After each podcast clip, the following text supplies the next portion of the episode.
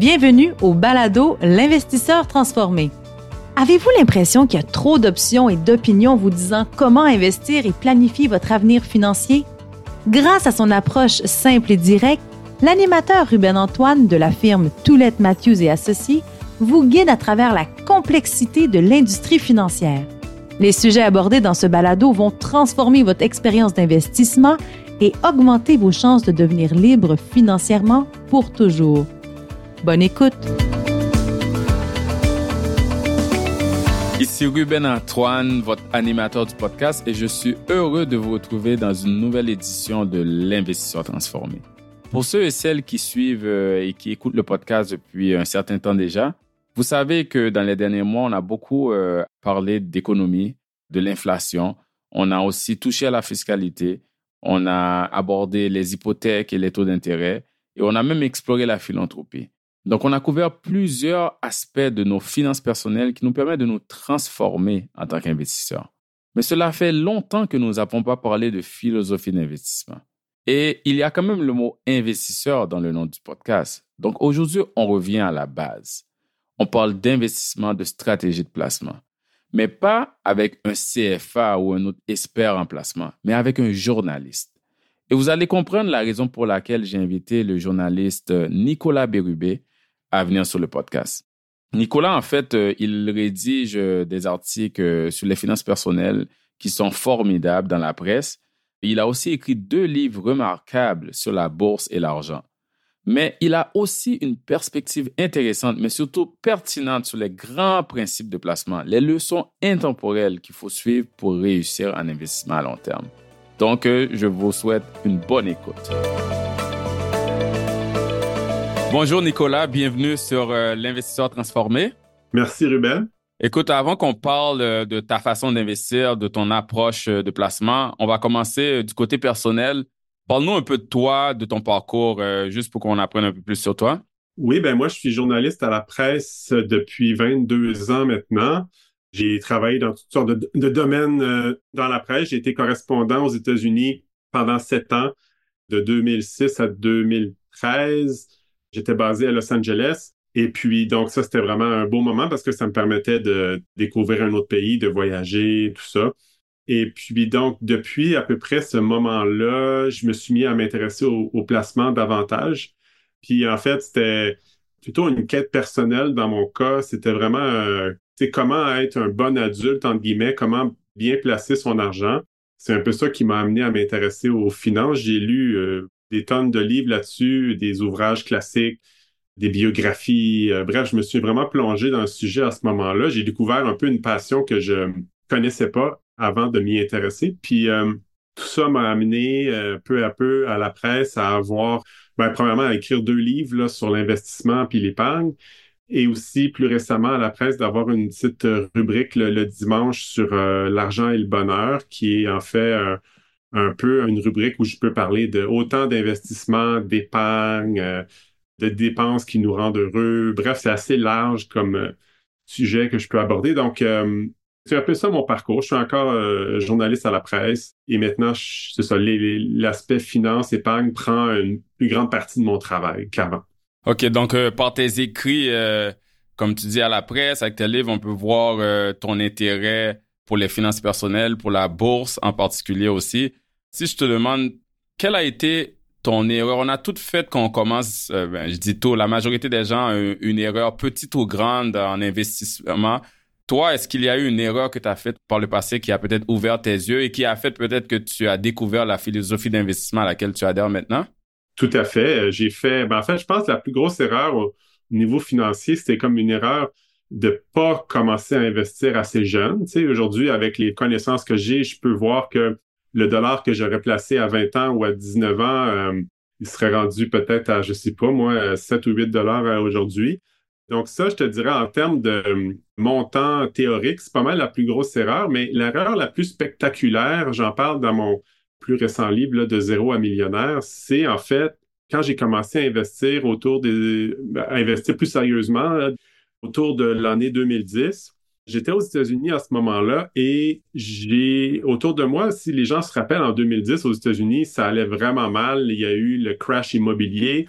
quelques années avant. Il y a eu le crash de Wall Street en 2008, 2008-2009 un peu.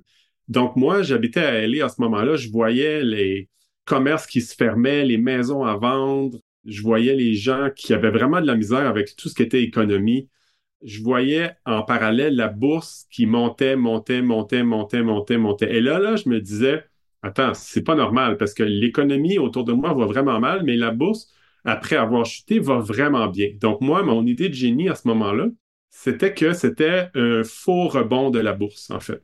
C'est là que j'ai vu que quand tu as une idée, tu peux valider ton idée sur Internet. À peu près n'importe quelle idée que tu as, tu vas trouver des gens qui ont la même idée que toi, puis là, tu vas pouvoir euh, lire, puis t'informer, puis tout ça, mais dans le fond, tu fais juste valider. C'est ça qu'on appelle le biais de confirmation, là.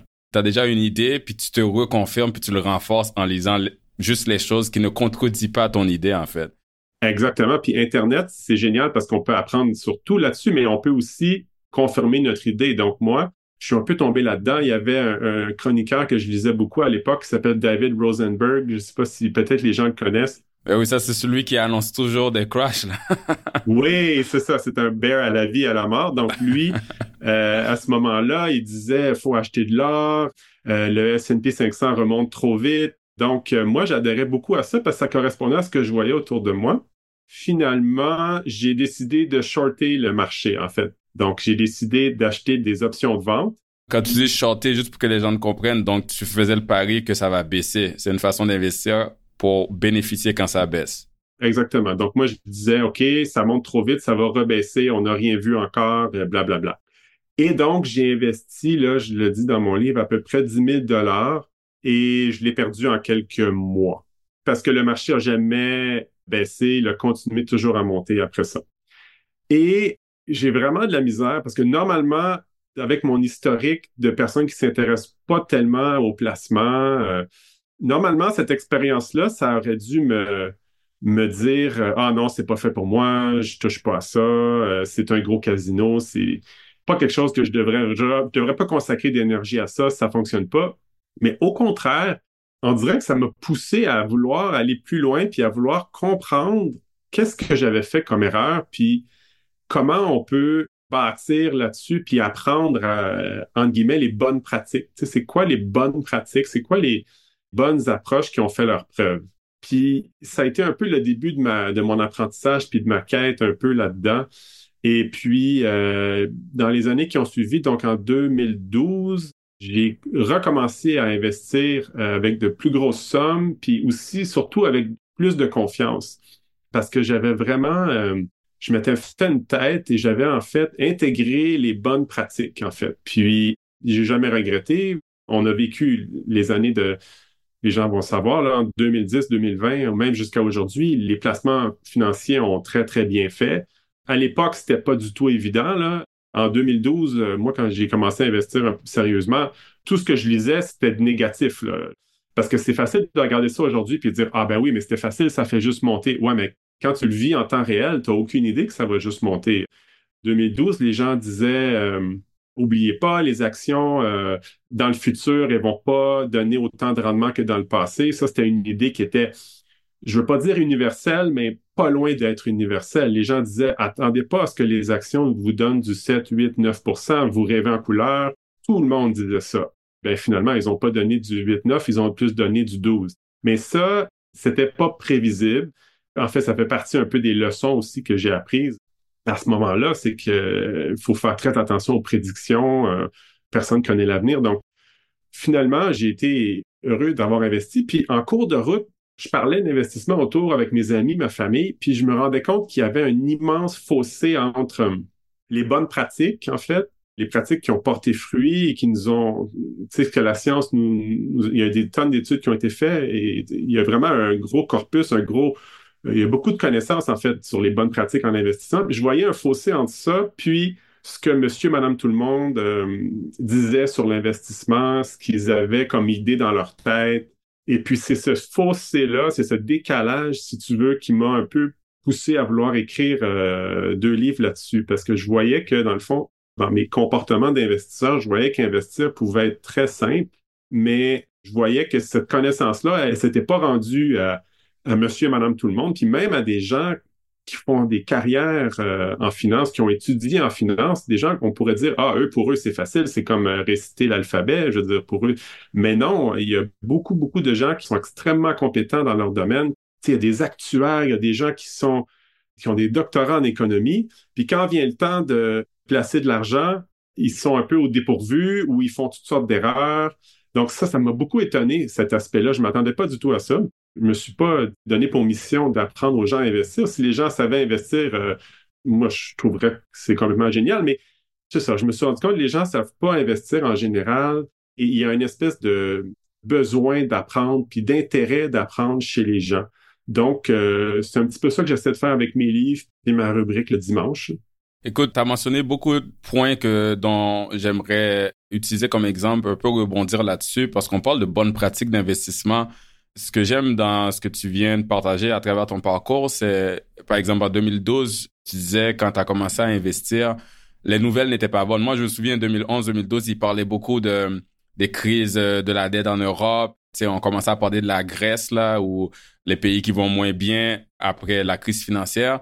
Ça, c'est typique, hein, dans les bonnes pratiques d'investissement, c'est d'ignorer les médias. Hein. Si on se fie aux médias, puis je sais que tu es journaliste, puis là, j'attaque un peu les médias, là, mais si on se fie aux médias, à cause que c'est souvent des mauvaises nouvelles qui sont partagées euh, dans les premières pages des journaux. Quand ça va bien, c'est une petite rubrique, euh, à peine on le mentionne. Là. On n'investirait jamais à la bourse si on se fie aux médias. Et pour revenir à un autre point que tu as mentionné, la bourse qui est particulier que les gens doivent comprendre, c'est que ça a souvent une réaction prospective. Ça commence souvent à agir d'une façon avant que ce qu'on voit autour de nous se met en tandem avec la bourse. Par exemple, en 2008-2009, quand tu disais que tu as vu que la bourse augmentait alors que les commerces fermaient, c'est la crise 2007 à 2008. C'était le meilleur moment d'investir.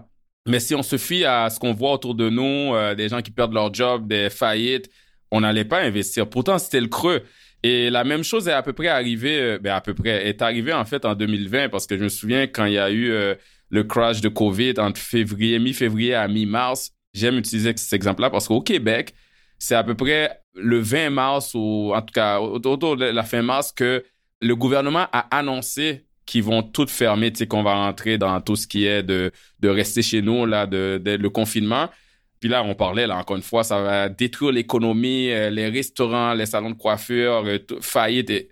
Mais quand tu regardes le graphique maintenant, c'était le meilleur moment d'investir. Mais dans le temps, si on avait dit à quelqu'un, écoute, tu viens de recevoir un héritage ou un bonnet, mettre tout dans la bourse, les gens diraient, ben non, je vais attendre parce que ça a sûrement baissé à 50% Mais c'était le meilleur moment d'investir. Donc, l'investissement boursier est souvent contre-intuitif. Quand tout le monde a peur, c'est souvent le moment d'investir puis que potentiellement, ça va se mettre à augmenter après parce que à la bourse, c'est prospectif. On commence, ça commence à monter quand dans le futur, on pense que ça va aller mieux. C'est ça, tu as tout à fait raison. Puis c'est très facile aussi de tomber sous le charme. Euh, tu parlais du S&P 500 qui a très bien fait. C'est facile d'oublier qu'en 2010-2012, le S&P 500, là, il pouvait pratiquement le donner, personne n'en voulait. Parce que durant la première décennie des années 2000, tu sais, de 2000 à 2010, le S&P 500 a fait juste crash après crash après crash. Le TSX à Toronto, lui, a connu une belle décennie à ce moment-là. Donc, les gens disaient, ah, les États-Unis, c'est fini, euh, ils ont trop de problèmes. Euh, les médias aussi, je suis content que tu parles du rôle des médias parce que les médias, c'est ce qu'on fait, c'est on va encenser les vainqueurs. Mais quand tu encenses le vainqueur, dans le fond, on t'envoie un peu un message que c'est un bon investissement. Mais ça ne veut pas dire que dans le futur, ça va être un bon investissement nécessairement. Donc, c'est tout le temps. Euh, moi, j'aime dire que le cerveau humain est, vraiment, vraiment pas fait pour investir. En fait, il faut aller un peu contre notre nature, qui est de rechercher la sécurité, puis de rechercher quelque chose qui est prévisible. Et puis, on a énormément de difficultés à laisser aller euh, cette idée-là de sécurité. Puis on le voit dans ce que les gens, moi, quand j'ai commencé à investir aussi au début de ma vingtaine, c'était des petits montants, c'est pour ça que j'en parle pas nécessairement, mais mon premier REER, que j'ai investi ça dans, écoute, je voulais tellement pas que ça baisse, là, que j'ai dit au conseiller, le conseiller m'a mis dans des fonds du marché monétaire. Tu sais, j'avais 20 ans. Avec le recul, je réalise qu'il n'y avait pas les bons outils pour me conseiller. Il aurait dû me faire un petit speech et tout. Il n'a jamais fait ça. Il m'a Mais c'est ça. Une partie du travail du conseiller, c'est faire l'éducation financière. Donc, ce conseiller-là aurait dû te donner euh, un peu de perspective par rapport à ton âge, ton horizon de temps, pourquoi tu peux te permettre de prendre un peu plus de risques parce que tu n'as pas besoin de l'argent pour les 40 prochaines années ou plus. Là. Exact, c'est ça. Mais au, contraire, il m'a mis dans quelque chose de très, très stable qui battait même pas l'inflation. Donc, je pense qu'au Québec, il y a tout un travail à faire, puis toi, tu dois le voir dans ton travail aussi, euh, pour expliquer aux gens, tu la notion de risque, la notion de durée, de temps dans les marchés, plutôt qu'essayer de synchroniser les marchés. Il y a vraiment beaucoup de choses. Puis aussi, il y a aussi un risque, je pense, qui est un peu l'envers de cette médaille-là c'est que si on va vers des investissements qui sont, en guillemets, très sécuritaires et qui nous, euh, disons, euh, font plaisir quand on voit que la bourse baisse, nous, on baisse pas beaucoup.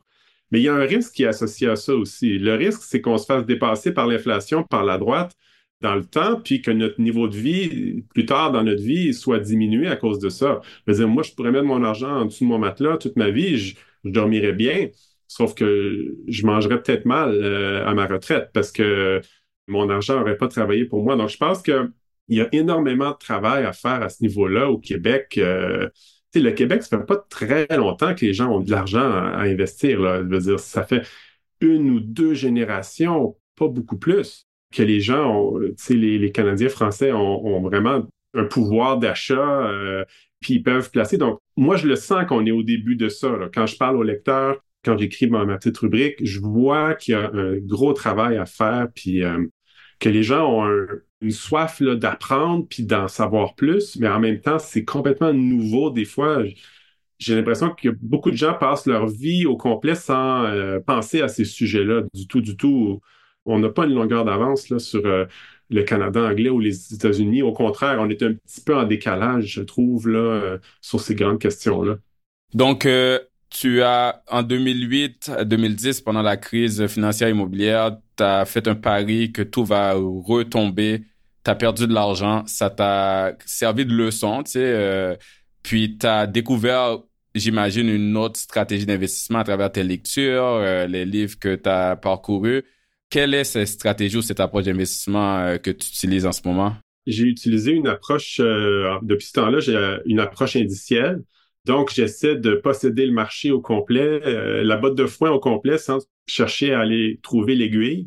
Parce que beaucoup de gens approchent le marché boursier comme une espèce de casino où il faut trouver le prochain Apple ou le prochain Google. Mais et puis moi, c'était un peu le réflexe que j'avais au début.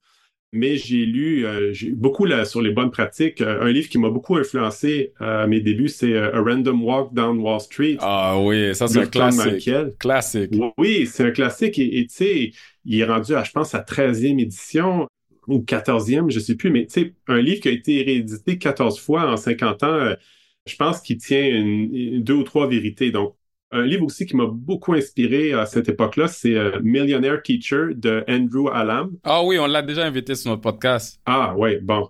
Ben, Andrew Allam, c'est une super histoire. C'est un enseignant euh, au primaire au Canada anglais qui est devenu millionnaire à 36 ans. En investissant dans l'indiciel, il faut le dire. Exact. En investissant les indiciels, en diminuant ses frais de vie. Puis aujourd'hui, il vit une vie incroyable. Il voyage autour du monde à temps plein avec sa femme.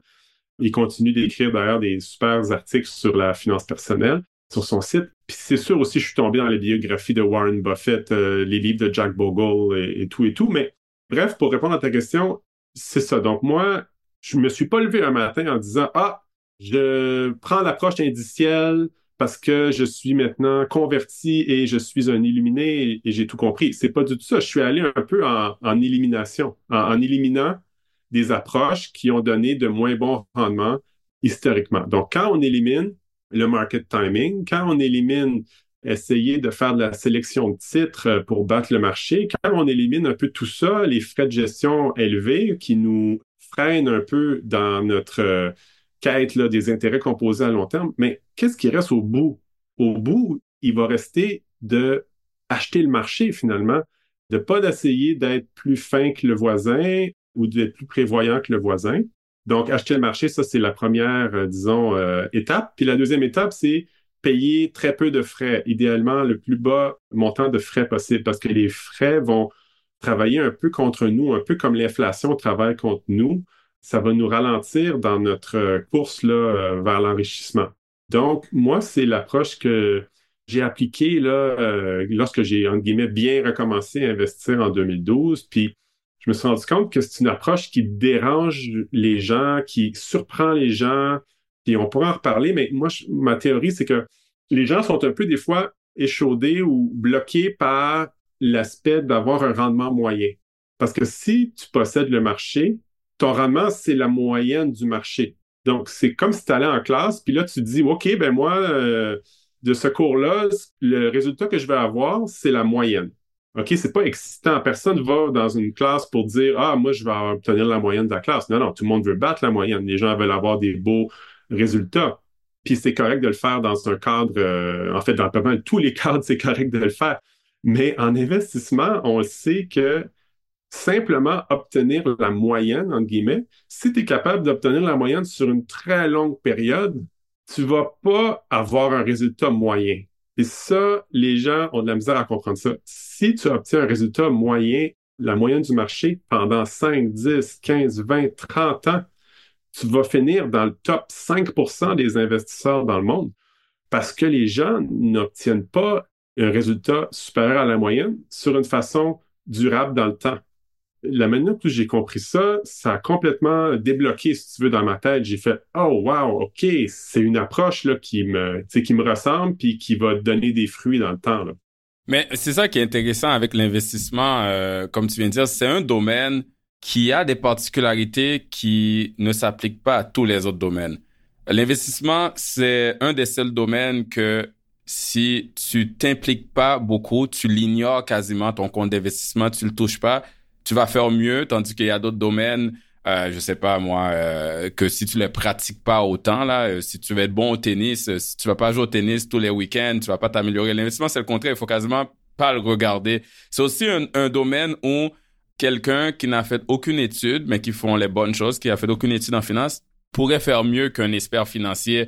Tu sais, je pense qu'on parlait de Morgan Housel dans son livre psychologie euh, de of money là, de l'argent, je sais pas comment on traduit ça s'il y a une version française. Euh, il parle d'un exemple de monsieur qui travaillait euh, un concierge là à nettoyer des écoles ou des bibliothèques puis quand il est décédé, personne ne savait là, il avait une petite vie bien correcte là, il a laissé un portefeuille de 8 millions là en don à à sa communauté. Et puis comparer cette personne-là avec euh, un grand expert financier, un dirigeant d'une banque qui, euh, en fait, euh, que tout le monde pensait que c'était le gourou financier le, le plus avancé de son époque, puis qui a fini, qui a fait faillite. Puis quand tu compares les deux, tu te dis, c'est le seul domaine, les finances, où tu vas jamais voir, par exemple, moi, je lis euh, quelques livres, puis on me donne le choix de faire une chirurgie à cœur ouvert, là, dans un hôpital, puis je fais mieux qu'un chirurgien qui a fait plein d'études. Il faut que tu sois un expert pour faire des chirurgies. Il faut que tu sois un ingénieur euh, pour construire un pont, là. On va pas demander à Nicolas Bérubé d'aller construire un pont. Mais l'investissement, c'est le seul domaine où tu fais les bonnes pratiques, tu dors là-dessus, tu regardes bien, tu peux faire mieux que un gestionnaire de hedge funds. Donc, c'est vraiment un domaine particulier, comme tu viens de dire. Oui, tout à fait. Puis ça, c'est très, très contre-intuitif. Puis je pense que c'est plus que contre-intuitif. Je pense que c'est difficile à accepter pour des gens qui veulent battre le marché. Je voyais récemment une entrevue de Charlie Munger, qui est décédé il y a quelques mois, le partenaire de Warren Buffett. Puis lui, il expliquait justement la réalité des gestionnaires de portefeuille qui un peu font des fois miroiter des beaux rendements à leur clientèle.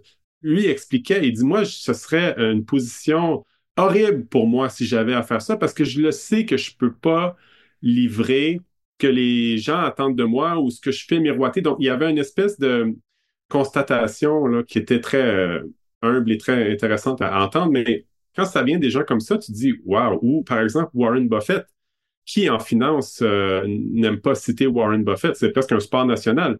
Mais qu'est-ce qu'il nous dit Warren Buffett quand on lui demande comment on place notre argent? Ben, allez-y, là, il, y a des tonnes de vidéos, il y a des tonnes d'articles, il l'écrit dans ses lettres annuelles. Warren Buffett, il nous dit achetez l'indice puis continuez votre vie. Et il dit pas seulement ça, il dit aussi quand il décède, il aimerait que son estate, là, sa succession, euh, investisse tout l'héritage dans le SP500. quand même. Exactement. En venant de la personne qui, lui, euh, il a une stratégie d'investissement avec les bonnes pratiques, là, long terme, il garde pour toujours, mais il, il choisit des compagnies quand même. Exactement. Puis l'explication qu'il a donnée pour son choix là, d'investir dans le S&P 500, c'est intéressant. C'est qu'il dit que s'il laissait à sa femme un portefeuille d'investissement avec quelques grandes compagnies, sa crainte, ce serait que dans le temps, avec le temps, des gens lui conseilleraient, lui diraient Ah, cette compagnie-là, c'est plus bon, euh, tu devrais faire un changement. Si Warren Buffett était là encore aujourd'hui, il ferait ce changement-ci, ce changement-là. Donc là, c'est essentiellement pour pas avoir à résoudre ces problèmes-là, qui dit non, non, va directement vers le S&P 500, casse-toi pas la tête, il n'y a pas de questionnement à dire est-ce que c'est le temps d'entrer, est-ce que c'est le temps de sortir? Donc, c'est des stratégies qui sont très simples, mais qui sont très puissantes. Les chiffres nous le montrent. C'est sûr qu'il va y avoir des gens qui vont battre les indices. Il va toujours avoir des gens, puis c'est pas, euh, c'est correct. C'est pas, je suis pas en train de dire que c'est impossible à faire. C'est pas ça la question. C'est de mettre les chances de notre côté en sachant qu'on ne connaît pas l'avenir. Et puis, c'est sûr que si tu me disais aujourd'hui, euh, si une personne revenait de l'année, euh, je sais pas moi, 2050, puis revenait dans le temps aujourd'hui, puis me disait, va avec ce gestionnaire-là, ça va être fou les rendements. OK, parfait. Sauf qu'on n'a pas, cette personne du futur qui vient nous parler puis qui vient nous dire la solution du problème. On a juste le présent. Mais le présent, on ne peut pas les identifier, les gens qui vont, les, les 3 ou 4 ou 5% de gens qui vont réussir à faire ça. Donc, comme on ne peut pas aller les voir et cogner à leur porte parce qu'on n'a pas d'informations, je pense que le mieux, c'est justement d'acheter le marché puis d'obtenir les rendements du marché sur une très, très longue période. Écoute, euh, tu as partagé ton expérience en 2008 qui a fait que tu as découvert cette façon d'investissement. Juste euh, une parenthèse, on a tout notre moment, euh, si on adhère à une philosophie d'investissement actuellement qui marche, où on l'a découvert. Moi, ça me rappelle, euh, similairement à toi, en 2008, moi, j'ai commencé ma carrière en tant que comptable agréé avant d'être en investissement. Puis en 2008, j'ai eu l'opportunité d'aller travailler aux îles Vierges pour la grande firme Deloitte. J'étais auditeur. Et les clients principaux euh, de la firme, c'était des hedge funds. Pour ceux qui ne le savent pas, des hedge funds, c'est comme euh, des fonds de placement, là, on appelle ça fonds de couverture en français. Puis c'est comme une société d'investissement qui investit euh, l'argent de leurs clients dans des stratégies complexes où ils utilisent des techniques d'arbitrage, de vente à découvert, de produits dérivés, d'effets de levier, etc., dans le but de tenter de battre le marché ou d'augmenter le rendement ou de fournir une protection quand les marchés y baissent. Donc, euh, hedge, c'est pour couverture, donc couvrir contre le risque.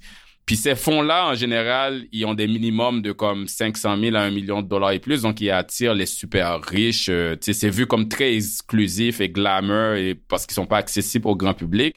Puis les gens qui partent et qui gèrent ces fonds-là, c'est des gens super intelligents, formés dans les grandes institutions comme Goldman Sachs, Morgan Stanley. Donc moi, je suis aux îles Vierges, je fais l'audit de ces fonds-là. Donc, mon rôle est de regarder, de regarder sous le capot, là, de plonger dans les chiffres de ces fonds-là, leurs livres comptables, parce qu'un auditeur, ça vérifie les états financiers. Donc, je vois aussi les données de performance. Et à ma grande surprise, Nicolas, on est à peu près de la même génération, donc euh, je commençais à investir et à ma grande surprise de découvrir en parcourant les chiffres de ces hedge funds-là qui, qui font pas mieux que le marché. Tu sais, puis moi, c'est ça que je m'attendais. Tu sais, ce sont comme euh, les pros de l'investissement, là, les hedge funds. Donc, moi, j'étais complètement confus. Et, et même ceux qui disent qu'ils peuvent couvrir contre le risque, c'est des fois, il y en a qui vont dire, je fais pas mieux que le marché, mais je vous protège. On était en 2008-2009, donc c'était le crash. Puis je le voyais qu'ils livraient pas leurs promesses. Donc moi, je me souviens, un de mes rêves, justement, c'est de devenir gestionnaire de hedge funds. Puis là, j'étais complètement confus. J'étais comme, mais c'est quoi cette affaire-là? Ça marche pas, cette affaire-là. Donc j'ai commencé un peu comme toi à, à faire des recherches, à lire davantage sur le sujet. Puis c'est là que j'ai découvert que ça a été prouvé, puis ça a été reprouvé à ce moment-là que des gestionnaires actifs qui prétendent un peu pouvoir prédire l'avenir, bouger les placements d'un placement à un autre pour éviter des baisses, ils pouvaient pas se performer euh, un indice euh, passif et peu coûté comme le SP500. Donc c'est pour ça que quand je suis revenu au Canada éventuellement, euh, je voulais aller vers la gestion de portefeuille, je cherchais une firme euh, qui prône un peu ces approches-là, une approche d'investissement basée sur les faits, les études, les données, comme l'indiciel, comme le factoriel. Il y a différentes approches qui sont vraiment, on enlève le côté humain, l'intuition, essayer de voir l'avenir. Puis euh, tout ça pour avoir une stratégie qui est basée sur des fondations de ce qui marche vraiment à long terme, tu sais, qui met les probabilités de notre côté. Donc, ça m'interpelle beaucoup ce que tu partages en termes de ton cheminement et comment tu as découvert euh, cette façon d'investir ce que tu dis, c'est intéressant parce que Warren Buffett a fait, les gens sont peut-être familiers avec le fameux pari de ben Warren Buffett en 2007. C'est ça, en 2007, Buffett a lancé l'idée, a dit, moi, je fais un pari que le S&P 500 pour les dix prochaines années va battre un panier de cinq hedge funds que vous allez choisir. Donc, il lançait, c'était ouvert à tout le monde. Il dit, moi, je vous gage un million, je crois que c'était. C'était un million, mais le gagnant pouvait choisir une œuvre caritative que le perdant doit donner le 1 million. Donc, le 1 million, c'est pas pour s'échanger entre eux, c'est pour faire un don de charité. C'est ça. Puis là, en fait, on pourrait penser que quand Warren Buffett lance une occasion pareille, les gens qui euh, sont des grands défenseurs de la gestion active, on pourrait penser que des centaines de personnes auraient sauté sur l'occasion pour euh, finalement clouer le bec à Warren Buffett et dire tu dis n'importe quoi, moi je vais aller sélectionner les hedge funds qui vont battre euh, les indices. Et puis finalement, il y a juste une seule personne qui a levé la main. Protégé, ça s'appelle, c'est une firme Protégé, Partners. oui, c'est ça. C'est Ted Sides qui est une personne que j'aime lire, qui est très intéressante, très allumée. Puis finalement, au bout de dix ans, c'est euh, les cinq hedge funds qu'il avait choisis n'avaient pas réussi à battre le S&P 500, donc il a perdu son pari euh, très public avec Warren Buffett. En effet, Nicolas, Warren Buffett, avec le S&P 500, je pense que ces dix ans-là, ça a augmenté de 125% Les cinq hedge funds, eux, ils ont augmenté, ils ont une performance moyenne de 36% Donc, quand même une grosse euh, marge entre le S&P 500 et les hedge funds qui ont été sélectionnés par Protégé Partners. Pour continuer là-dessus, on parle de, ton approche de placement, l'indiciel et euh, tout ça. Tu as écrit un article en début d'année dans la presse intitulé Comment j'ai battu 95% des pros en bourse en étant 100% paresseux. Et cela a fait réagir plus d'un, dont euh, des gens dans l'industrie. Moi, j'ai vu euh, des publications sur LinkedIn passer. C'était intéressant à voir les différences dans les opinions. Mais il semble que certains de mes confrères et consoeurs de l'industrie euh, n'ont pas vraiment apprécié ton article. Pourquoi tu penses? Je pense que l'indiciel, c'est pas encore la norme au Canada. Ça l'est aux États-Unis de plus en plus. Au Canada, c'est encore assez nouveau en proportion des actifs. Donc, je pense qu'il y a des gens qui sont peu familiers avec ça. Je pense que c'est pas tout le monde qui a lu euh, Random Walk Down Wall Street comme toi et moi. Donc, euh, ça pourrait être un bon point de départ là, pour, euh, si les gens sont curieux, pour en apprendre davantage là-dessus. Je pense que aussi certaines personnes pensent que je fais la promotion de l'investissement autonome. Les gens confondent souvent indiciel et autonome. Et moi, c'est pas ça que je dis. Si on, on retourne lire mon article, je dis que ce n'est pas souhaitable pour les gens nécessairement d'aller vers l'autonome parce que les mauvais comportements d'investisseurs sont plus néfaste que les frais de gestion ou la sous-performance des fonds. Donc, si on n'a pas le bon comportement d'investisseur, tout le reste est secondaire. C'est pour ça que je suis assez prudent, je pense, quand je parle des placements pour dire aux gens, attention, puis aussi juste d'un point de vue pratico-pratique, je comprends là, que la personne de 50 ans ou 60 ans qui n'a jamais vraiment réfléchi à la bourse, cette personne-là, quoi, du jour au lendemain, pour sauver quelques points de base, cette personne-là va se mettre à gérer son argent toute seule? Voyons donc, c'est pas le monde dans lequel on vit. Les gens, ils ont souvent peu d'intérêt pour la chose. Ils ont pas trop le goût de lire. Il y, en a, il y a des exceptions, bien sûr. Donc, je pense que les gens, les conseillers ont un rôle à jouer. Je pense qu'ils vont avoir un rôle à jouer dans le futur. C'est juste que les produits qui sont proposés peuvent évoluer dans le temps aussi mais je sens que ça bloque des fois pour toutes sortes de raisons. Je ne vais pas spéculer, mais il y a aussi depuis peu au Canada des produits indiciels qui sont offerts en, fonds communs de série F, par exemple. Donc, euh, c'est des outils qui ont un an, deux ans d'ancienneté, qui sont tout nouveaux puis qui n'ont pas encore été beaucoup utilisés. Donc, je pense qu'on est un peu en train de vivre. il y a des gens qui voient ça comme du sable dans l'engrenage, malheureusement, mais je pense que l'investisseur peut en sortir gagnant au bout du compte, mais ça dérange. Donc, moi, je veux pas, euh, disons, faire la promotion d'une façon d'investir et puis tout ce qu'il y a à côté, c'est pas valable. C'est pas ça. C'est que si on veut mettre les chances de notre côté, ben, il faut aller vers des solutions qui vont, euh, en fait, avec les fiches de route qu'elles ont, qui vont nous aider là, à accumuler de l'argent pour nos vieux jours. Donc, je pense que les changements sont en train de s'opérer tranquillement mais que ça fait pas toujours plaisir euh, à l'industrie. Je suis pas le seul à parler. Euh, si vous allez voir ce que Steven Jarilowski dit sur l'industrie de la gestion d'actifs, il est pas très tendre. Euh, moi, si je disais ces propos-là dans mes chroniques, je me ferais lapider sur la place publique. Mais allez voir ce que Steven Jarilowski dit depuis des décennies. et j'entends pas beaucoup de gens critiquer Steven Jarilowski de dire ça. Donc, même chose avec Warren Buffett tout le monde se réclame de Warren Buffett, mais encore une fois, Warren Buffett, ce qu'il dit de faire avec son argent, c'est essentiellement ce que je dis aussi dans mes chroniques. Donc, je pense que ça ne fait pas plaisir à, tout le monde d'entendre ça, mais c'est un message là, qui commence à passer. Là. Ça commence à passer euh, de plus en plus, que ce soit des investisseurs autonomes individuels ou certaines firmes. Euh, il y a de plus en plus de personnes qui commencent à accueillir euh, ces nouvelles façons d'investir, ou du moins ces nouveaux véhicules d'investissement qui sont peu coûteux et très efficaces. Parce qu'à la fin, l'investissement, les marchés financiers sont vraiment euh, efficients, hein, euh, surtout le marché des États-Unis. Là, on parle pas, mettons, euh, d'acheter un bien immobilier où il y a une asymétrie d'information ou des biens privés. Quand on va dans le marché boursier public, c'est tellement efficace et efficient. De nombreuses études, de nombreuses recherches ont démontré que c'est de plus en plus difficile pour des experts comme les hedge funds ou d'autres fonds actifs de pouvoir battre le marché parce que c'est trop efficace. Donc, je suis d'accord avec toi. Les recherches le supportent et de plus en plus, il y a des conseillers, des gestionnaires de portefeuille qui acceptent ça. Je pense qu'il y a l'étude Spiva que tu parles souvent. Les données sont publiques, les gens peuvent aller voir le site de, Spiva qui montre que les, à long terme, les probabilités de battre le marché sont très minimes, diminuent avec le temps. Je sais que dans l'industrie, des fois, les gens disent oui, mais Spiva, c'est fait par Standard Poor's. Eux, ils vendent des indices, en fait. Donc, il y a peut-être un parti pris, un conflit dans le fond, ils prêchent pour leur paroisse. Mais il y a beaucoup d'autres firmes hein, qui ont fait des études similaires. Il y a la firme Dimensional Fund Advisor qui n'offre pas d'indices. Ils ont fait les, études similaires et ça arrive au même résultat. Des fois, le pourcentage change, mais à la fin, on met nos probabilités de nos côtés quand on achète, comme tu disais, plutôt la boîte de foin. Donc, le marché au complet, à la place d'essayer de prédire c'est quoi le prochain Amazon ou le prochain Apple. Euh, parce qu'à la fin, euh, l'investissement, c'est, il y a rien de sûr, hein. C'est une game de probabilité, là, c'est sûr. Mais on doit essayer de mettre les chances de notre côté. Moi, je dis tout le temps aux clients, tu sais, quand ils me disent, oui, mais est-ce que dans les prochains 30 ans, euh, tu peux me garantir que c'est la meilleure méthode? Non.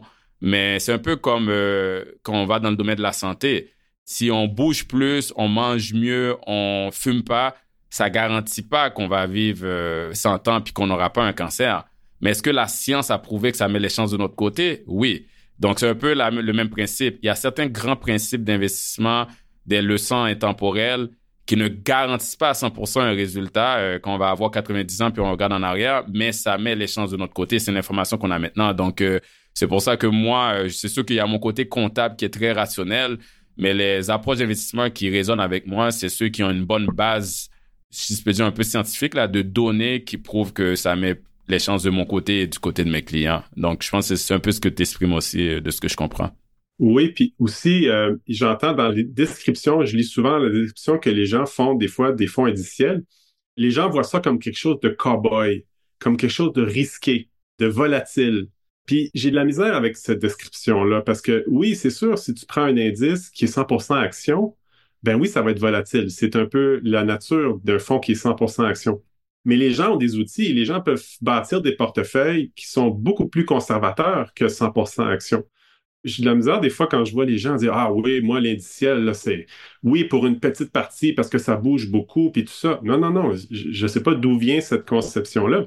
Mais un bon vieux portefeuille 60-40, 60% action, 40% obligation, a très bien performé dans toutes sortes de marchés, peut-être moins en 2022 quand tout le monde a mangé de la claque avec les, euh, les obligations. la hausse des taux, les obligations, la partie obligation qui a été, je pense, c'est une des pires années d'histoire pour les obligations. Mais un portefeuille 60-40, je vois pas comment quelqu'un peut lever la main puis dire, mon Dieu, c'est donc risqué euh, d'investir de cette façon-là. Et donc, c'est pour ça que des fois, je vois qu'il y a vraiment un, une association, là, ah, indiciel égale risque, ben là, moi, je dirais aux gens, ben allez voir un peu les, produits qui sont à faire, puis le risque, on, décide ce qui va être là, avant la tempête. On n'est pas en train de prendre des décisions qui sont très, très euh, dangereuses, en guillemets. Exact, c'est un très bon point, Nicolas. Puis, pour ceux qui veulent travailler avec un conseiller financier, c'est là la valeur du conseiller financier aussi. Oui, du côté du portefeuille, le conseiller peut aider à identifier euh, les meilleurs produits à bas prix. Euh, si, par exemple, si on veut faire de l'investissement ESG, des fois, c'est de voir dans le marché qu'est-ce qui est offert aussi, euh, les FNB ou les produits qui ont une bonne optimisation fiscale. Mais à la fin, la valeur du conseiller, en plus de tout le côté planification, optimisation fiscale, successorale et tout, mais du côté de placement, c'est de monter le bon portefeuille de cette personne-là. Souvent, c'est moi, je regarde euh, quand je travaille avec mes clients, il y a une grosse partie du travail euh, au début qui est d'essayer de comprendre leur situation personnelle, leurs objectifs, leur tolérance au risque, pour après dire peut-être même un jeune, des fois, c'est comme ah, tu devrais pas être 100% en action parce qu'il y a une partie du portefeuille que tu as besoin pour faire un dépôt euh, pour l'acquisition d'une maison dans deux ans. Donc là, oui, tu vas être 100% en action pour une partie de ton portefeuille, mais il y a un 30 000, 40 000, 50 000 que tu as besoin dans un ou deux ans, mais ça, ça va être plus conservateur. Si les marchés, ils baissent euh, dans six mois, tu te dis, OK, mais j'ai mon 50 000 qui a pas autant baissé, donc euh, je ne sens pas que j'ai pris un risque parce que la partie qui a baissé, j'en ai besoin dans 30 ans. Donc, tout le travail d'essayer de comprendre la situation personnelle et de faire un portefeuille personnalisé pour cette personne-là, c'est une grosse partie du travail du conseiller. Et aussi, l'autre partie du travail, c'est quand ça baisse, c'est l'encadrement comportemental. C'est là qu'il y a de la valeur. C'est quand tu veux, euh, tu es sur ton bateau, il y a une tempête, puis tu veux sauter du bateau pour aller à la nage. Euh, tu as plus de chances de te noyer que de rester sur le bateau, même si c'est entre les vagues, le fond secoué. Là. Donc, euh, moi, je le vois là pendant la baisse du COVID ou même en 2022, là, quand ça a baissé beaucoup du travail, c'est d'être le côté psychologique, de ramener les gens à leur objectif à long terme pour qu'ils gardent le cap. Donc, avec tout ça, oui, ça peut être vu comme risqué parce qu'on voit nos portefeuilles baisser et monter, mais quand on change notre perspective par rapport à la façon qu'on voit notre portefeuille, je suis d'accord avec toi, c'est, moi, je dis que c'est à long terme, le marché, en fin de compte, n'est pas risqué, là, à long terme. Et même les portefeuilles actifs qui prétendent, on l'a dit plus tôt, pouvoir limiter ce risque de baisse-là, les données le montrent. Quand il y a un crash comme 2008, il baisse autant aussi. Donc, ça vient pas nécessairement protéger à comparer à, un investissement indiciel. J'aime ta métaphore du marin qui est sur son bateau puis qui s'abrasse dans la tempête parce que, faire une petite parenthèse, c'est une, analogie que j'ai entendue récemment. Je pense que ça venait d'un client qui disait à un conseiller, c'était vraiment un marin, le client, qui disait ah ça. Il dit, moi, là, quand je vois la tempête arriver, là, je reste pas sur la mer je vais me mettre à l'abri. OK?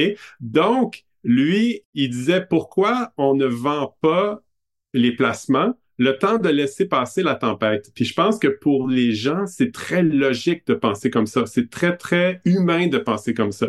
Mais en investissement, c'est encore une fois très contre-intuitif. Il faut pas laisser passer la tempête, il faut la vivre. Ça, je pense qu'il y a des gens qui peuvent investir toute leur vie puis pas intégrer cette notion-là de dire la tempête, je suis déjà préparé à, lui faire face. Oui, ça risque de brasser, mais on peut pas savoir quand elle va arriver, on peut pas savoir quand elle va finir.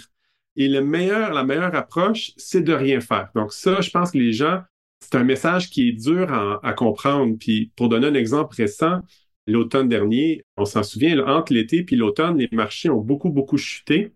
Moi, je le voyais avec les lecteurs qui m'écrivaient les gens pensaient à vendre une partie de leur action, voulaient aller vers un CPG à 5% Il y avait vraiment, vraiment une espèce de panique, là, entre guillemets, qui avait lieu. Et qu'est-ce qui est passé depuis l'Halloween? Depuis l'Halloween, on fait juste monter. On a, je pense, monté de 12% au Canada, 18% aux États-Unis. Ben, dans le fond, 2023, c'était une année positive, mais c'est les derniers mois qui ont créé toute la performance. Exact. Donc, la personne qui a vu venir la tempête, entre guillemets, et qui a voulu euh, trouver un refuge qui est sécuritaire et qui nous rassure, cette personne-là, elle a raté les deux derniers mois de l'année. Donc, elle a raté les gains de 2023 qui ont été euh, quand même bons. Aux États-Unis, c'est 26% au S&P 500, puis au Canada, je pense tout autour de 10% Ouais, 11% ouais. Donc, euh, je trouve que c'est vraiment un exemple qui englobe bien toute cette dynamique-là, c'est-à-dire que vouloir se protéger et vouloir euh, éviter les nids de poules, si tu veux, ça nous sert pas bien comme investisseur. Ça, c'est très, très difficile à comprendre puis à accepter aussi. On veut, on veut croire qu'on est capable d'ouvrir le journal, de lire les grands titres puis de dire non, moi, je sors de ça. Moi, je, retournerai dans deux mois, je retournerai dans, dans trois mois, dans quatre mois. On veut croire qu'on peut faire ça. Mais malheureusement, l'histoire nous montre que c'est pas une approche qui met les chances de notre côté. Peut-être qu'on va le faire une fois puis on va réussir à éviter une chute. Moi, je pense que c'est encore pire parce qu'après ça, on va tirer les mauvaises leçons puis on va pouvoir ensuite refaire euh, la prochaine fois puis peut-être avec plus d'argent puis se tromper encore plus. Mais c'est très, très difficile. La nature humaine ne change jamais. Donc, je pense que moi, le rôle d'un professionnel comme toi, tu sais, c'est c'est justement l'accompagnement, l'éducation.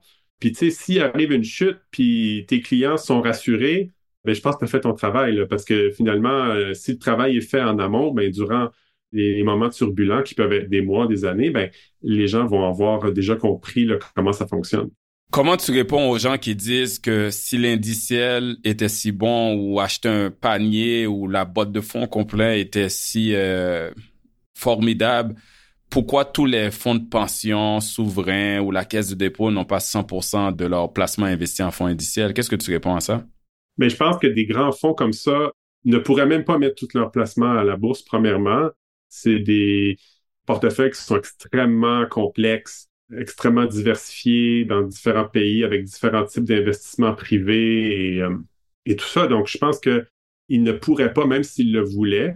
Je pense que, bon, quand on regarde les grands fonds de dotation aux États-Unis, des grandes universités qui euh, souvent ont une grande part en action, mais souvent ils font confiance à des hedge funds pour une partie ou même des fois une majorité de leurs actifs avec des fois des bons résultats, avec des fois des mauvais résultats. Donc, ça reflète un peu le marché en général. Je pense que de plus en plus, l'approche indicielle va résonner un peu chez, ces gens-là, mais encore une fois, je pense qu'au niveau de l'élite puis des grosses, grosses, grosses sommes, il y a une réticence. Euh, on veut qu'un humain soit au contrôle, en, contrôle. C'est dur de laisser un algorithme là, qui va refléter le marché, être en contrôle de très grosses sommes. Je pense qu'il y a toujours aussi un désir de surperformer. Euh, est-ce que nous, on a le prochain Warren Buffett dans notre écurie? Si oui, on va le laisser euh, gérer ses placements, on va avoir la prochaine étoile euh, du monde de la finance. Et je pense qu'il y a beaucoup de ça, mais quand on regarde aussi du côté des gros, gros régimes de retraite comme en Ontario puis en, en Californie, j'ai pas les chiffres, là, mais ils font de moins en moins affaire justement avec des, des hedge funds. Il y a eu euh, des problèmes dans le passé, il y a eu des constats. Les conseils d'administration réalisent que c'était peut-être pas euh, l'avenue euh, la meilleure. Donc, je pense qu'il y a une question culturelle. C'est un gros paquebot à, tourner, mais on ne le tourne pas en trois ans ou même en cinq ans. Mais je pense que les résultats parlent d'eux-mêmes. Il y a une étude quand même connue annuelle qui est faite par le NACUBO, National Association of College and University Business Officers. Dans le fond, eux, ils, regardent chaque année les grandes fondations universitaires. Nous, ici, au Québec, on a la fondation McGill, l'HEC, ben là-bas, il y a Princeton, toutes les grosses universités, euh, Yale. Eux, ils regardent environ 700 universités gérant environ 800 milliards euh, de dollars américains. Comme tu l'as dit, c'est investi en actions, en obligations, mais en hedge funds, capital risque, immobilier.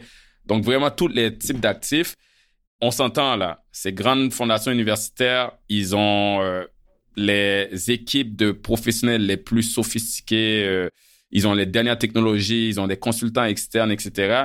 Mais ce que ça a révélé, ces études-là, comme tu viens de dire, ils ont du mal à égaler les indices de référence. Ils font quand même des bons rendements, mais c'est pas nécessairement, euh, ça dépasse pas les indices là. C'est exact ou un petit peu plus bas. Donc, je pense que ce qu'on peut retenir d'ici, c'est pour les gens qui investissent leur argent, qu'on leur dit oui, mais regardez, euh, les fonds de pension, ils ont de l'immobilier, ils ont du capital risque, etc. C'est pas obligé euh, d'avoir euh, toute cette complexité-là dans nos portefeuilles personnels. Les gens peuvent utiliser des outils très simples, puis comme les FNB, puis juste appliquer les bonnes pratiques, c'est bien correct. Là. Donc, je pense que c'est une leçon à tirer là-dessus. Oui, puis par exemple, si on prend la caisse de dépôt, ils publient la caisse de dépôt sur leur site leur rendement euh, annuel depuis leur création. La dernière fois que j'ai regardé, ça tournait autour de 8,5% Mais 8,5% c'est essentiellement le rendement d'un FNB, euh, un portefeuille diversifié, 60% actions, 40% obligations, depuis euh, des décennies. Si on regarde un rendement qu'auraient eu ces indices-là dans le temps, on se retrouve avec un rendement de 8,5% Donc, c'est pas.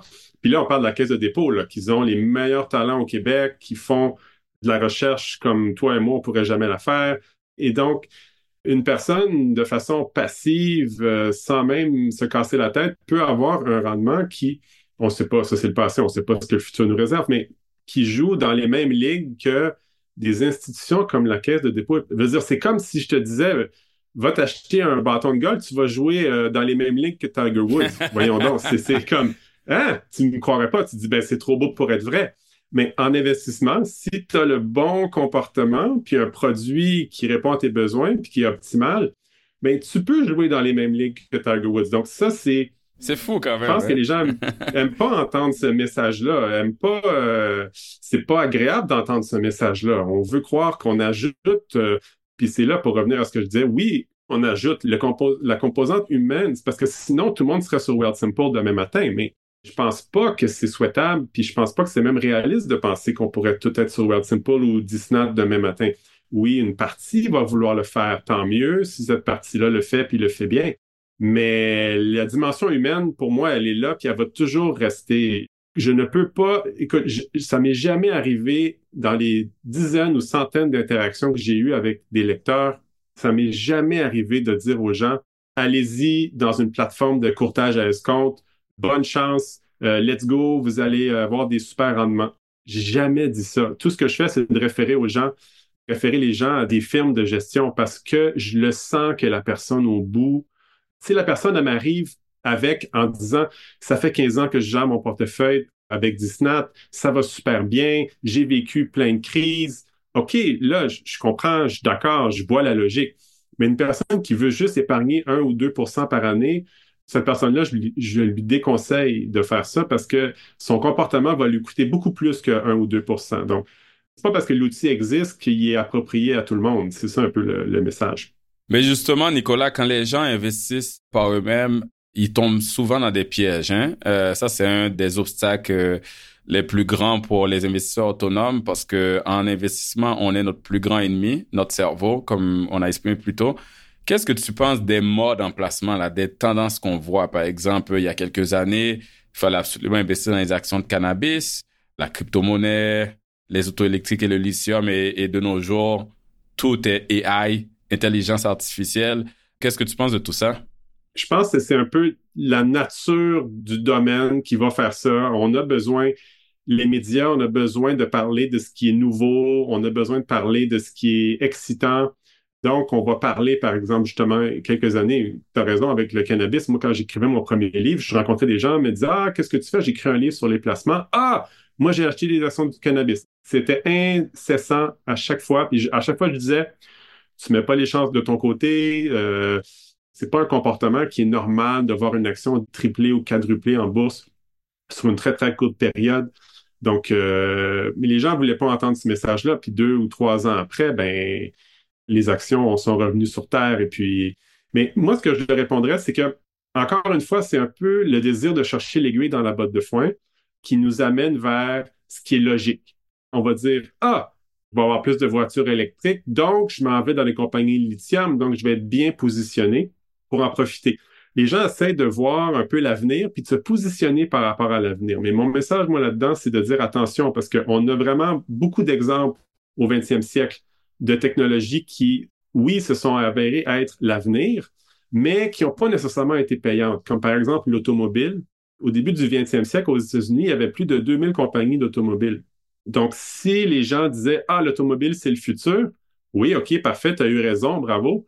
Mais laquelle compagnie d'automobile a fait de l'argent? Ben, c'est pas mal Ford euh, qui a fait de l'argent durant le 20e siècle. Puis c'était pas clair à l'époque que ça allait être elle qui allait se démarquer.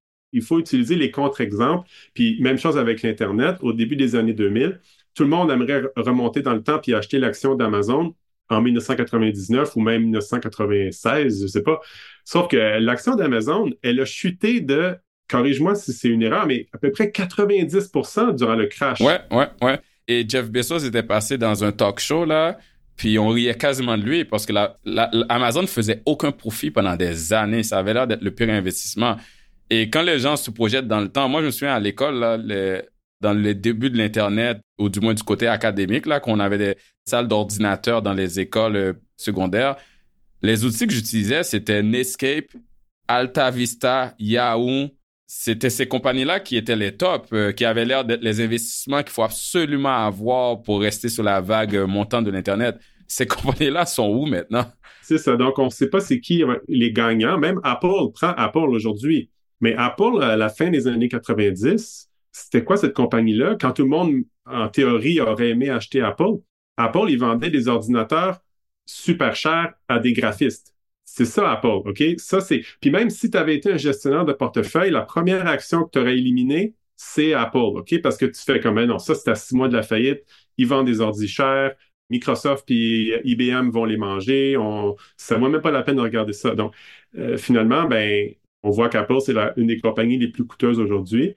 Un autre contre-exemple, c'est que si on regarde les 15-20 dernières années, une des actions qui a le mieux performé, c'est l'action de Domino's Pizza. Oui, oui. OK? c'est pas une action technologique, là. C'est, non, c'est rien. Domino's Pizza, qui veut acheter ça? C'est tellement pas, il n'y a pas une belle histoire derrière ça, tu sais, mais en 2004 ou 5, si tu avais acheté euh, Domino's Pizza, tu aurais fait 100 fois ton argent, ou j'ai pas le chiffre en tête, mais c'est une des, des meilleures actions avec le recul, on aurait dû acheter dans les années 2000. Mieux que des compagnies de technologie. Puis un exemple aussi que je donne dans, mon livre, c'est euh, Pfizer et Starbucks. Parce que quand on prend la pandémie de 2020, c'est quoi la bonne histoire? Ben, la bonne histoire, c'est Ah, je vais acheter Pfizer parce que Pfizer va faire un vaccin. Mais quand on regarde depuis la pandémie, l'action de Starbucks a plus augmenté que l'action de Pfizer.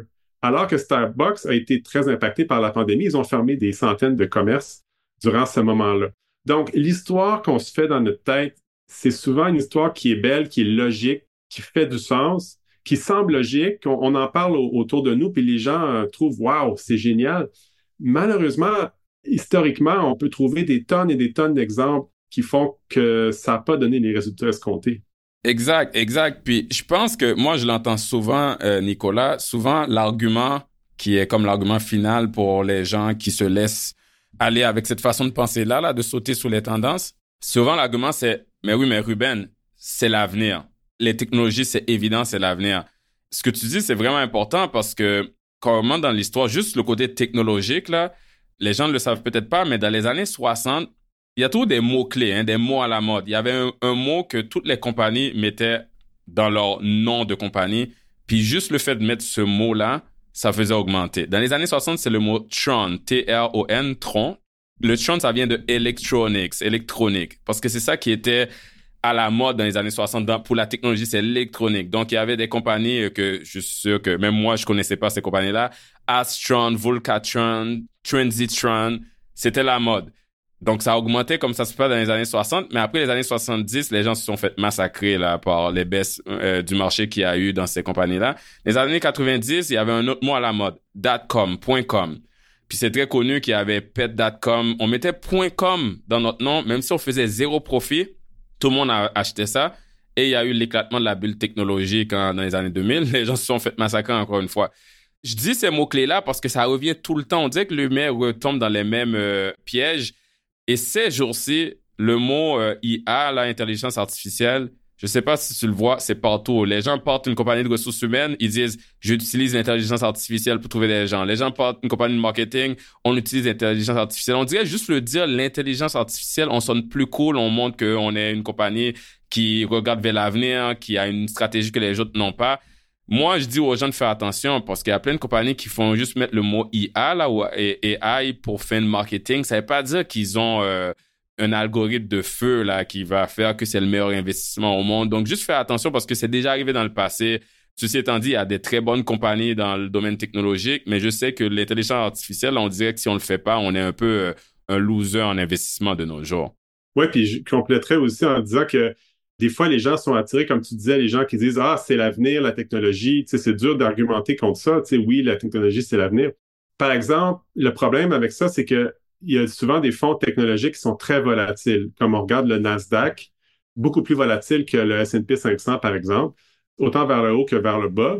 Et la recherche nous montre que plus un fonds est volatile, plus il y a un écart entre l'expérience d'un investisseur et l'expérience du fonds. C'est-à-dire que les gens sont attirés par des fonds très volatiles parce qu'ils voient le potentiel, sauf que leur comportement fait en sorte qu'ils vont pas aller capturer le rendement du Nasdaq sur le long terme. Ils vont pas rester assez investis dans le Nasdaq. Le, Nasdaq avait complètement euh, chuté, dégringolé dans les années 2000 durant l'éclatement de la bulle technologique. Ça a pris euh, presque 15 ans pour retourner au niveau que c'était. Donc, est-ce que vraiment quelqu'un, puis après, les rendements à long terme sont formidables, est-ce que quelqu'un va vraiment rester dans le rouge pendant 15 ans. Rares sont les personnes qui vont le faire. C'est juste parce qu'on est humain. c'est humain, tu vas lancer la serviette bien avant 15 ans, tu vas, ton beau-frère va te parler de quelque chose d'autre, euh, blablabla. Donc, moi, c'est pour ça que je dis aux gens, des fois, parce que les gens me disent, ah, ce que tu proposes, des fois, c'est pépère, euh, tu sais, tu proposes des grands indices. Même le S&P 500, si on regarde depuis 10 ans, 15 ans, a battu la bourse de Toronto, puis pas à peu près. Donc, les gens me disent, pourquoi tu ne recommandes pas le S&P 500 carrément? Parce que c'est un, entre guillemets, meilleur placement. Mais là, je dis, je dis aux gens, faites attention. Parce que comme justement, on vient de vivre une décennie de surperformance par rapport au rendement historique, il n'est pas dit qu'il n'y a pas un retour à la normale qui va se faire, à la moyenne qui va se faire dans les prochaines années. Moi, je ne le sais pas. Je ne peux pas le prédire. Donc, comme je ne peux pas le prédire, je suggère qu'on ait le portefeuille le plus diversifié possible. Comme ça, on va avoir les gagnants, les futurs gagnants dans notre portefeuille. Les gens ont oublié, mais durant le 20e siècle au complet, le Canada a eu de meilleurs rendements boursiers que les États-Unis. Les actions canadiennes ont battu les actions américaines par quatre points de base. OK, c'est vraiment, vraiment minuscule, mais ça montre que l'espèce d'écart entre le Canada et les États-Unis aujourd'hui n'a pas toujours existé. Donc, moi, ce que ça me dit, c'est que c'est justement un peu risqué d'aller vers la personne peut se dire ah moi je suis 100% action mais là je vais aller dans le fond le plus qui va m'offrir le plus grand rendement possible potentiel. Je dis attention parce que, comme tu dis, 15 ans dans le rouge, là, je pense pas que c'est humain de pouvoir euh, supporter une telle volatilité ou la fameuse action d'Amazon qui a chuté de 90% 90% Imagine, à part la personne qui a oublié qu'il y avait cette action-là dans son portefeuille, je pense qu'on aurait tous liquidé ça pour aller s'acheter un sandwich le midi. Je veux dire, mais c'est ça, c'est malheureusement, euh, avec le recul, tout le monde est un génie, mais comme on n'a pas de boule de cristal, faut faire attention justement aux, fonds qui nous promettent des performances éclatantes. Définitivement. Écoute, euh, Nicolas, ça fait un peu plus d'une heure qu'on parle. Euh, ça paraît que on est tous les deux passionnés par ce sujet. J'aurais pu continuer à parler avec toi pendant une autre heure vraiment facilement. Mais j'aimerais te remercier, premièrement, d'avoir accepté de venir sur le podcast, mais aussi de prendre le temps de nous partager ta perspective, euh, ta façon d'investir. Euh, je suis sûr que beaucoup euh, d'auditeurs, d'auditrices vont en bénéficier. Ben, merci beaucoup de l'invitation, Ruben. Ça me fait plaisir de parler de mon expérience, puis d'en apprendre plus sur la tienne aussi, puis de ce que tu... Je pense que ta vision, elle, gagne à être connue, là, justement, au Québec. Merci beaucoup. Et puis, on fait ce podcast-là accessible à tous, justement, pour contribuer à l'éducation financière de tous les Québécois et Québécoises. Et sur ce aussi, je te remercie aussi de contribuer à la librairie euh, de livres en français sur la bourse parce que je le sais, moi, quand je commençais à lire là-dessus, la majorité des ressources, euh, maintenant, il y a plus que des livres. Il y a aussi des podcasts, des vidéos YouTube, mais c'est encore beaucoup en anglais. Et quand il y en a en français, c'est souvent des livres trop avancés, trop complexes, avec un jargon technique. Donc, euh, de bons livres euh, sur l'épargne, euh, les principes euh, fondamentaux, la bourse, il y en a pas beaucoup. Donc, je te remercie de contribuer à ça. Je pense qu'on bénéficie tous de ça en tant que société. Merci, Ruben. C'était mon désir de participer à ce mouvement-là, donc je suis content que tu le reconnaisses. Parfait. Ben, merci beaucoup pour les auditeurs, auditrices pour votre écoute et on se voit dans le prochain épisode de l'Investisseur Transformé. Vous venez d'écouter L'Investisseur Transformé, animé par Ruben Antoine. Veuillez visiter le site web tma-invest.com pour vous abonner au balado, demander une copie gratuite du livre L'investisseur transformé et pour en savoir plus sur la façon dont notre firme aide les investisseurs à atteindre leurs objectifs financiers. Merci. Les investissements et stratégies financières doivent être évalués en fonction de vos objectifs personnels. Les auditeurs doivent alors effectuer leurs propres recherches et consulter un conseiller dans le domaine avant de prendre des décisions sur leur placement et finances personnelles avec les informations fournies dans ce balado.